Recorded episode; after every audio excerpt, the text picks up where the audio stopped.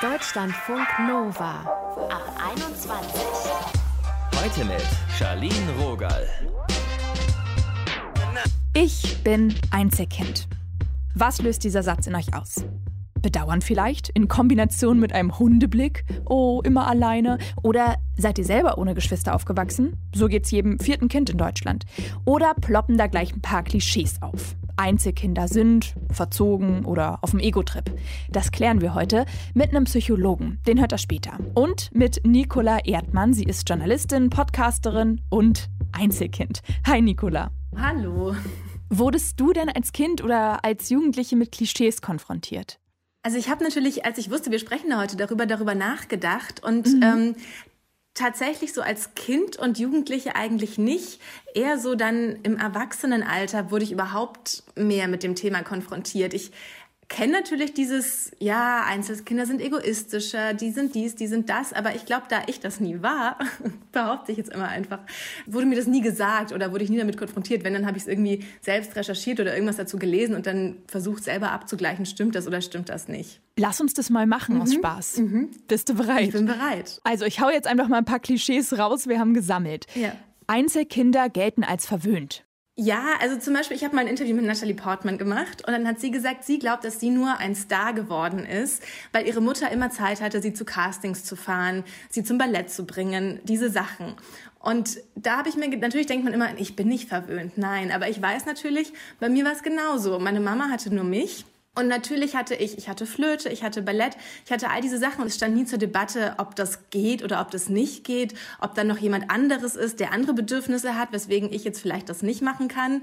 So, das ging irgendwie immer. Ich weiß nicht, ob man das jetzt verwöhnt nennen mag, aber natürlich ist in dieser reinen Kapazitätenfrage ein Einzelkind per se besser dran, weil es die Kapazitäten der Eltern nicht teilen muss. Ja, und stimmt, eigentlich eine verwöhnt ist ja gleich schon so negativ ja. wertend. Das heißt einfach nur bekommt, in Klammern logischerweise, viel Aufmerksamkeit. Ja. Ich mache mal weiter. Einzelkinder haben ein übersteigertes Selbstwertgefühl. Wie ist das bei dir? Ja, da frage ich mich tatsächlich wirklich, woher das kommt. Das ist bei mir überhaupt nicht so. Ich glaube vielmehr sogar eher im Gegenteil, weil ich musste mich natürlich nie so im Familienalltag gegen irgendwen durchsetzen, ne? sondern ich war eh, also meine Mama war alleinerziehend, ich war sowieso, wir waren zu zweit und waren ein super gutes Team und das hat alles gut funktioniert. Und ich war eher ein schüchternes Kind. Und auch jetzt so im Erwachsenen, im Berufsleben bin ich also inzwischen nicht mehr schüchtern, weil es ist ja auch alles klar, das sind alles Prägungen, aber man kann ja auch alles irgendwie auch daran arbeiten und überwinden. Aber ich war auch schon lange immer eher zurückhaltend. Und ich habe auch gelesen, dass es tatsächlich wohl so ist, dass Zweitgeborene oder Kinder mit mehreren Geschwistern eigentlich besser daran sind, so ihre Ellenbogen einzusetzen im Job später, mhm. weil sie das natürlich gelernt haben und weil sie das natürlich irgendwie können und darin geübt sind und so wissen, sie müssen jetzt auch mal auftrumpfen. Also ich würde sozusagen eher sagen, es ist sogar andersrum. Das heißt, ich halte fest, das erste Klischee eher ja, das zweite eher nein und jetzt mache ich mal das dritte. Mhm. Einzelkinder sind nicht teamfähig. Hattest du damit Probleme im Aufwachsen? Nein, auch das hatte ich eigentlich nicht. Ich war eigentlich auch immer Teil von Teams oder Klicken oder oder was auch immer und ich habe auch nie versucht, sozusagen bei Leuten, wo ich festgestellt habe, die sind nicht teamfähig, irgendwie zu versuchen, zurückzuführen, ob das daran liegt, weil sie keine Geschwister hatten. Ich glaube vielmehr, dass solche Sachen in Paarbeziehungen vielleicht zu tragen kommen. Also, dass man, wenn man einen großen Bruder hatte oder so, vielleicht in Paarbeziehungen so in dieser Mann-Frau-Dynamik so ein bisschen besser klarkommt. Aber dieses in einem Team sich zurechtzufinden, also da habe ich auch immer so gedacht, ich kann das vielleicht sogar besser, um das jetzt mal wieder zu, zu behaupten einfach, mhm. weil man natürlich immer, also du bist ja auch im Urlaub oder so, du bist ja immer alleine. Und ich, ne, ich weiß auch noch mit irgendwelchen, wenn dann da diese Kinderclubs sind, dann ist es natürlich viel leichter mit zwei Geschwisterkindern dahin zu gehen. Und schon, du bist schon so Teil von einer kleinen Gruppe und dann kannst du dich viel leichter, traust du dich, dich irgendwo einzugliedern. Ich musste halt immer alleine hingehen und irgendwie gucken, dass ich meinen Platz finde im, ich sag mal, Team oder in der bestehenden Gruppe oder was auch immer. Und gucken, so was, im Team, da guckt man ja auch, was kann ich beitragen? Was ist mein Teil? Was ist meine Rolle? Wie kann ich da was Gutes dazu tun? Und das musste ich ja auch schon immer machen, weil ich ja nie ein Team schon mitgebracht habe, sondern ich musste mir ja immer suchen. Also das stimmt auch nicht so ganz. Nein. Du hattest ja auch angesprochen, dass jetzt im Erwachsenenalter dir manchmal so Dinge begegnen. Was, was kommt da? Ich habe als Kind habe ich tatsächlich nie was vermisst. Ich habe ja schon gesagt, ich war mit meiner Mama alleine und das war irgendwie alles super und ich hatte Geschwister und dachte ich so, warum habe ich ja nicht? Ich habe Freunde, wir haben es irgendwie nett und jetzt je älter ich werde, ne, und dann passieren so Sachen, so meine Mama bricht sich das Handgelenk, gar nicht schlimm, aber schon so der erste Moment, wo man so ist, okay, ich fahre sie ins Krankenhaus, es ist eine Operation. Es ist so niemand da, mit dem ich irgendwie das, die Verantwortung oder auch irgendwelche Ängste, Sorgen mhm. so teilen kann. Also ich habe einfach, es bin eben ich und es ist auch so eine so eine Sache, die ist ja nicht rückgängig zu machen. Die ist jetzt so und die wird so sein und da wird auch noch mehr an Herausforderungen auf mich zukommen. Und das sind jetzt tatsächlich so die Momente, wo ich merke, okay, da hätte sich vielleicht doch gelohnt, auf eine Ballettstunde zu verzichten. Und dafür hätte ich jetzt jemanden, der so genau weiß, was los ist, der mit mir aufgewachsen ist, der mit mir Erfahrungen teilt und der mhm. auch dann jetzt diese Verantwortung und Aufgaben teilen kann. Du sagst ja, du hast es nicht als Mangel empfunden, Geschwister zu haben. Ich verstehe das, dass du sagst, ne, man kann sich jetzt nicht so die Verantwortung teilen. Mhm. Vermisst du manchmal so gemeinsame Erinnerungen, wenn du Geschwisterkinder siehst oder auch Erwachsene und so denkst, ah ja, die keine Ahnung, beziehen sich denn darauf, ah, weißt du noch, als wir mhm. deine Hose in Brand gesteckt haben? Ja, also ich glaube, dass sowas total, also je älter man wird, desto wichtiger wird, habe ich so das Gefühl, auch so ein bisschen so Familie, wohin gehörst du? Und sowas wie eine gemeinsame Prägung, gemeinsame Erinnerungen, so wie du sagst, irgendwelche Insider-Witze mhm. oder Geschichten, das kannst du halt mit niemandem reproduzieren. Das hast du oder hast es nicht. Also du kannst dir natürlich eine Art kleine Familie aufbauen, dann mit deinem eigenen Partner oder mit Freunden oder in irgendeinem, da gibt es ja verschiedene Formen von Familie. Das muss ja nicht immer so eine biologische Herkunftsfamilie sein. Aber trotzdem ist so ein biologischer Herkunftsbruder, sage ich mal, mhm. der einfach weiß, wovon du sprichst oder wo du gar nicht so viel sprechen musst, sondern einfach unausgesprochen übereinstimmend weißt, wie, wie verhaltet ihr euch in solchen Situationen oder wie reagiert ihr da oder wie findest du jetzt das und das, der das einfach weiß, wie ihr es gemeinsam sozusagen entwickelt habt, das ist was, was ich glaube ich schon sehr schön auch fände jetzt, ja. Kannst du das benennen, wie dein Einzelkind-Dasein dein Leben vielleicht auch explizit bereichert hat? Ja, also ich glaube, dass ich sonst auch wahrscheinlich nicht so eine gute Beziehung zu meiner Mama einfach hätte.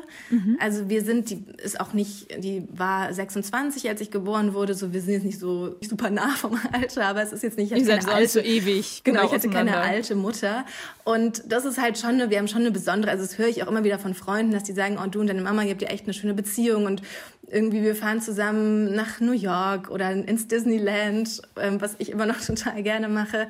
Und das wäre natürlich alles nicht gegangen oder würde alles nicht gehen, wenn da jetzt noch drei andere wären. Ich weiß natürlich nicht, was ich stattdessen hätte, aber das ist zumindest was, wo ich sagen kann, das ist was, glaube ich, schon Besonderes, was sonst in der Form wahrscheinlich nicht so funktioniert hätte oder so entstanden wäre. Hast du dich mit deiner Mama zu irgendeinem Zeitpunkt mal ausgetauscht? Warum gibt es eigentlich keine Geschwister oder war das nie Thema? Ach so, naja, doch, das, also da musste ich mich sozusagen nicht austauschen. Sie war wirklich, die meiste Zeit waren wir einfach, waren wir einfach äh, zu zweit, alleine. Mhm. Und das habe sozusagen, also sie hätte immer gerne mehr Kinder gehabt. Also sie ist auch wirklich so ein Mensch voller Liebe und deswegen ist es auch so eine Sache, die mir halt auch für sie einfach leid tut, weil ich weiß, alles, was ich habe, das hätte sie auch sehr gut einem anderen Kind noch sozusagen mhm. mitgeben können. Aber es ist sozusagen einfach nicht, nicht mehr passiert. Das sagt Nicola Erdmann, Journalistin, Podcasterin und Einzelkind. Mit ihr haben wir geklärt, welche Klischees denn so stimmen und welche einfach Quatsch sind. Danke, Nicola, fürs Gespräch. Danke euch.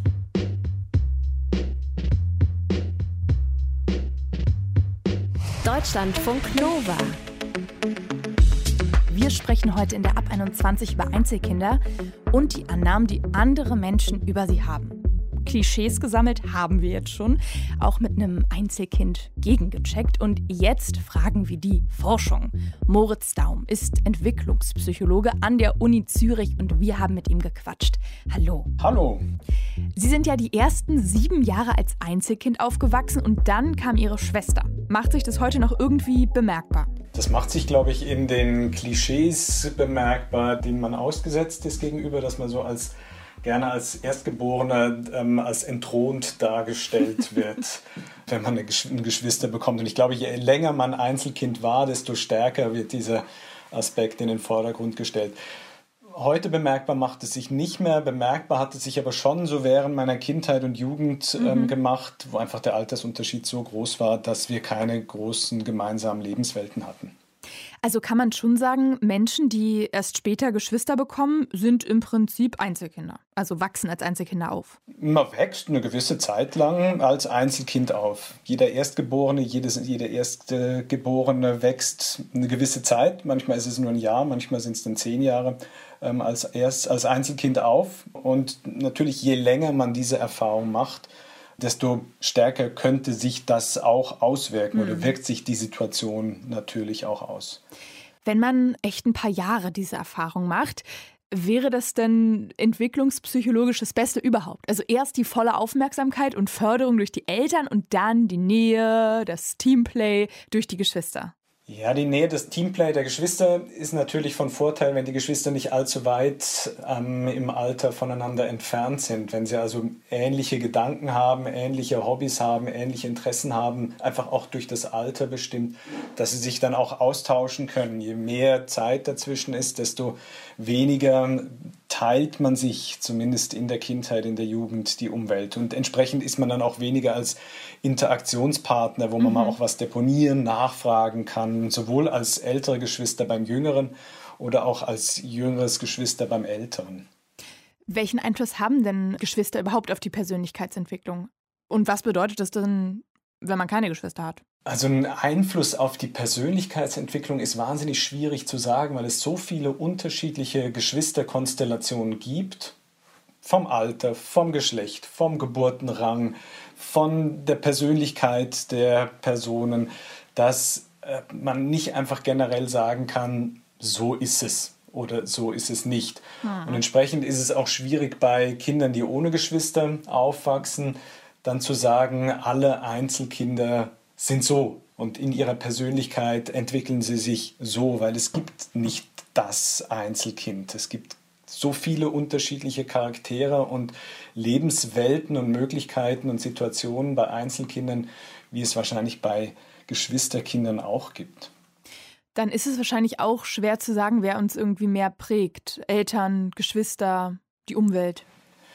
Das hängt auch vom Lebensalter ab. Sehr prägend ist am Anfang des Lebens sicher das Elternhaus, weil man einfach komplett abhängig ist von seinen Eltern. Man wird zu anderen Eltern in anderen Haushalt mitgenommen und sagt dann, hier ist der Max, mit dem spielst du jetzt. Also man kann sich noch wenig, wenig die die Spielkameraden selbst aussuchen. Wenn man dann in den Kindergarten kommt, lernt man, ah, das sind noch andere. Der Max, der ist zwar ganz nett, aber da ist der Florian, der ist ja noch viel netter, mit dem spiele ich viel lieber. Und wenn man an die Schule kommt, ist man dann auch so mobil, dass man selbst irgendwo hingehen kann. Und je älter man wird, desto stärker ist so dass der eigene Antrieb und sind die eigenen Interessen dann im Vordergrund, die eigenen Präferenzen für Personen. Die Geschwister, die sind natürlich, je nachdem, wenn sie, vor allem wenn sie relativ ähnlich alt sind, ähm, wachsen dann mit und teilen vielleicht auch dann die Umwelt, weil man in die gleiche Schule geht, ähm, vielleicht auch ähnliche Interessen hat, ähnliche Hobbys hat und dadurch ähm, Lebenswelten dann vielleicht noch stärker teilt, als das mit den Eltern der Fall ist. Man findet schon, dass durchaus auch sehr kleine Kinder, also schon im Bereich drei, vier, fünf Jahre, wenn sie Geschwister haben, fast mehr Zeit mit den Geschwistern spielend verbringen als mit den Eltern. Es ist da schon ein großer Einfluss der Geschwister auf die Kinder oder eine große Interaktion der Geschwister auf die Kinder. Ich würde jetzt ganz gerne noch mal auf die Klischees eingehen, die man so gegenüber Einzelkindern möglicherweise hat. Ähm, gibt es denn ernsthaft belegte wissenschaftliche Erkenntnisse, dass es einen Unterschied zwischen Einzelkindern und Geschwisterkindern gibt? Nein. Also die Klischees, die man so findet, Einzelkinder sind egoistisch verwöhnt, sind altklug, mhm. perfektionistisch man findet Unterschiede, so im Sozialverhalten geht die Tendenz, wenn die Kinder nicht dieses mit gleichaltrigen oder etwas älteren, etwas jüngeren Geschwistern sich streiten, Kompromisse finden müssen. Das ist so einer der Punkte, die man findet, dass da ein gewisses, ein Aufholbedarf oder ein Potenzial besteht.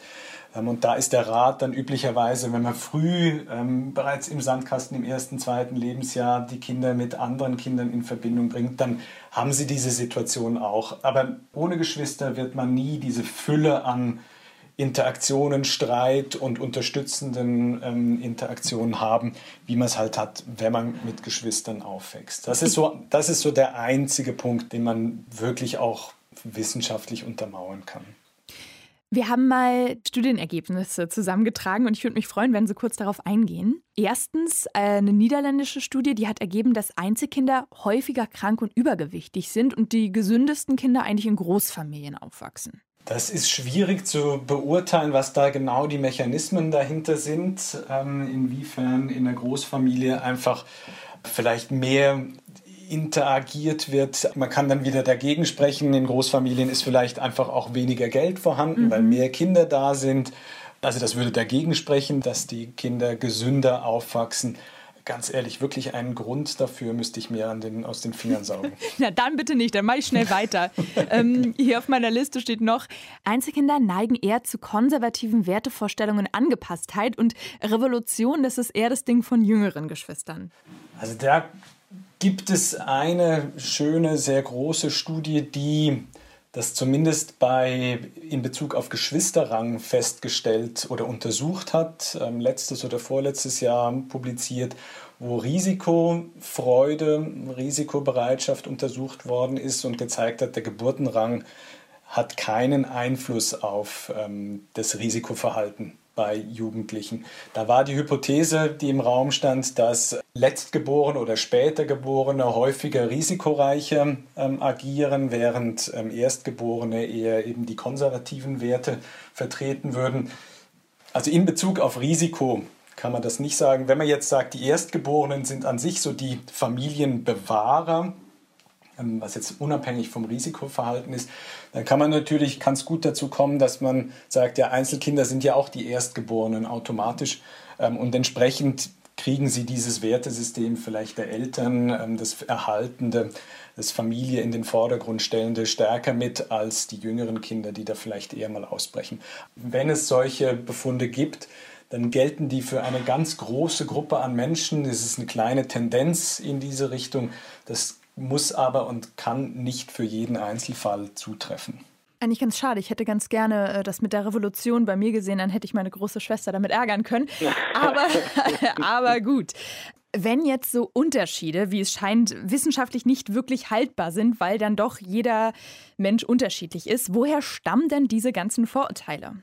Also die Vorurteile, die stammen glaube ich, daher, dass man sich einfach das, man hat ein traditionelles Familienbild. Ja, das ist ähm, schwierig aus den Köpfen ähm, rauszukriegen, selbst wenn Sie progressiv eingestellte Personen fragen, dann kommt doch unterschwellig die Frage öfter mal, wenn man eine Person oder eine Familie mit einem Kind sieht, kommt hm. dann noch ein zweites Kind. Und das muss gar nicht mal böse gemeint sein, aber es ist so, es, man trägt das mit sich rum. Das belastet einerseits die Eltern von Einzelkindern, ähm, weil es verschiedene Gründe gibt, ähm, vielleicht auch gesundheitliche Gründe, dass man gerne ein zweites Kind gehabt hätte. Aber es ist in unseren Köpfen und es wird dann auch weiter transportiert, diese Vorurteile. Und was dann passieren kann, ist, dass man, wenn man dann ein Einzelkind sieht, was dieses Stereotyp erfüllt, dann ist das leuchtet das quasi raus, sticht heraus und sagt, genau, ich habe es ja immer gesagt, Einzelkinder sind so. Dass es daneben vielleicht 50 andere Einzelkinder gibt, die in keinster Weise diesem Stereotyp entsprechen, das wird dann in dem Moment nicht gesehen, sondern das ist so eine Landmarke, ein herausstechendes Merkmal, was dann wahrgenommen wird und was das eigene Stereotyp, die eigene Vorstellung dann bestätigt. Entwicklungspsychologe Moritz Daum war das für euch. Vielen Dank fürs Gespräch. Danke auch. Einzelkind. Welche Klischees wirklich stimmen? Das war unser Thema heute. Ich finde das immer so richtig billig, wenn Einzelkinder mit Klischees beworfen werden. Und wir haben ja heute auch nochmal mitgenommen, jeder Mensch entwickelt sich anders. Das kommt auf viele Faktoren an. Mir wurde auch mal gesagt, oh, du bist bestimmt ein Einzelkind, weil ich irgendwie meinen Willen durchsetzen wollte.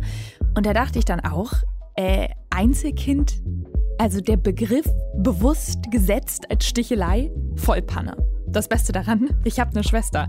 Naja, egal. Also, mein Name ist Charlene Rogal. Tschüss und bis bald.